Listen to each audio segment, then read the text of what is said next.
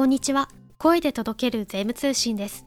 この番組は週刊税務通信を発行している株式会社税務研究会が税制改正の動向1週間分の税務会計ニュースなど旬なトピックスをお届けしています。まずはじめに税務研究会からお知らせです。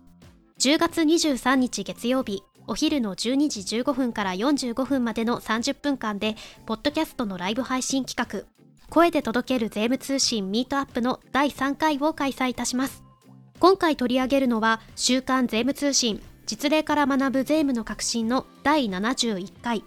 横領があった場合の税務対応と第72回。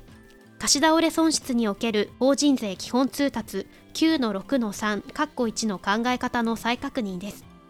ミートアップへの参加方法は概要欄またはスペシャルサイトからご確認ください。それでは今週の税務トピックスを確認していきましょう。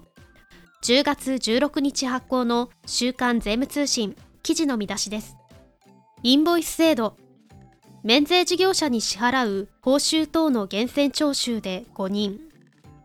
令和5年末までと令和6年以降の電子取引データの保存対応の相違点。東京地裁。固定資産税の登録価格をめぐる事件で東京都が敗訴。国税庁非上場株式に係る評価明細書の記載方法等を改正。令和5年度改正電子決済手段のステーブルコインの譲渡が非課税取引に。改正空き家法の施行で管理不全の空き家は固定資産税特例の対象外。最高裁 CFC 税制めぐる事件で判決期日を指定。税理士小木田博樹先生の元国税審判官がセレクト。実務家が知っておくべき最新未公表採決。第54回は墓地に近接した土地の評価。税理士足立義行先生のグループ通算制度の遮断措置と修行生の実務。第3回を掲載しています。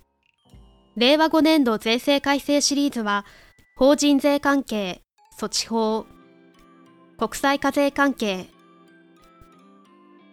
税理士仮込豊先生の税理士実務 Q&A セカンドオピニオン第27回は法人税中古資産の資本的支出と関弁法等による対応年数の適用可否。税理士分光先生の税務相談消費税は駐車場として整備するための土地を貸し付ける場合の消費税の可否。ショーウィンドウは税務代理権限証書と提出の有効日。借地権者以外のものの底地の取得と贈与です。それでは今週の週刊税務通信展望欄を見ていきましょう。インボイス制度。免税事業者に支払う報酬等の源泉徴収ミスに注意。10月1日からスタートしたインボイス制度。令和11年9月30日までの6年間は免税事業者等から課税仕入れを行った場合に一定割合が仕入れ税額控除の対象となります。法人税の課税所得の計算上は仕入れ税額控除対象外部分を取引の対価の額に含めなければなりません。インボイス制度下で免税事業者等に支払う報酬等について免税事業者等から交付された請求書等に本体価格と消費税額等が明確に区分されている場合例外的に本体価格のみを源泉徴収の対象とすることができますが一部のシステム上で仕入れ税額控除対象外部分を加算した金額を源泉徴収の対象と誤認するケースが見受けられるようです。改正電帳法今年末までと来年1月以降の電子取引データの保存対応を整理。電子取引制度における請求書等の電子保存については令和5年12月31日をもって優助措置が廃止され令和6年1月1日以降に行う電子取引から電子保存が必要となります。令和5年度改正により所轄税務署長による猶予措置が設けられる予定です。令和5年12月末までの現行の対応と令和6年1月以降の電子取引データの保存対応について適用関係を整理しました。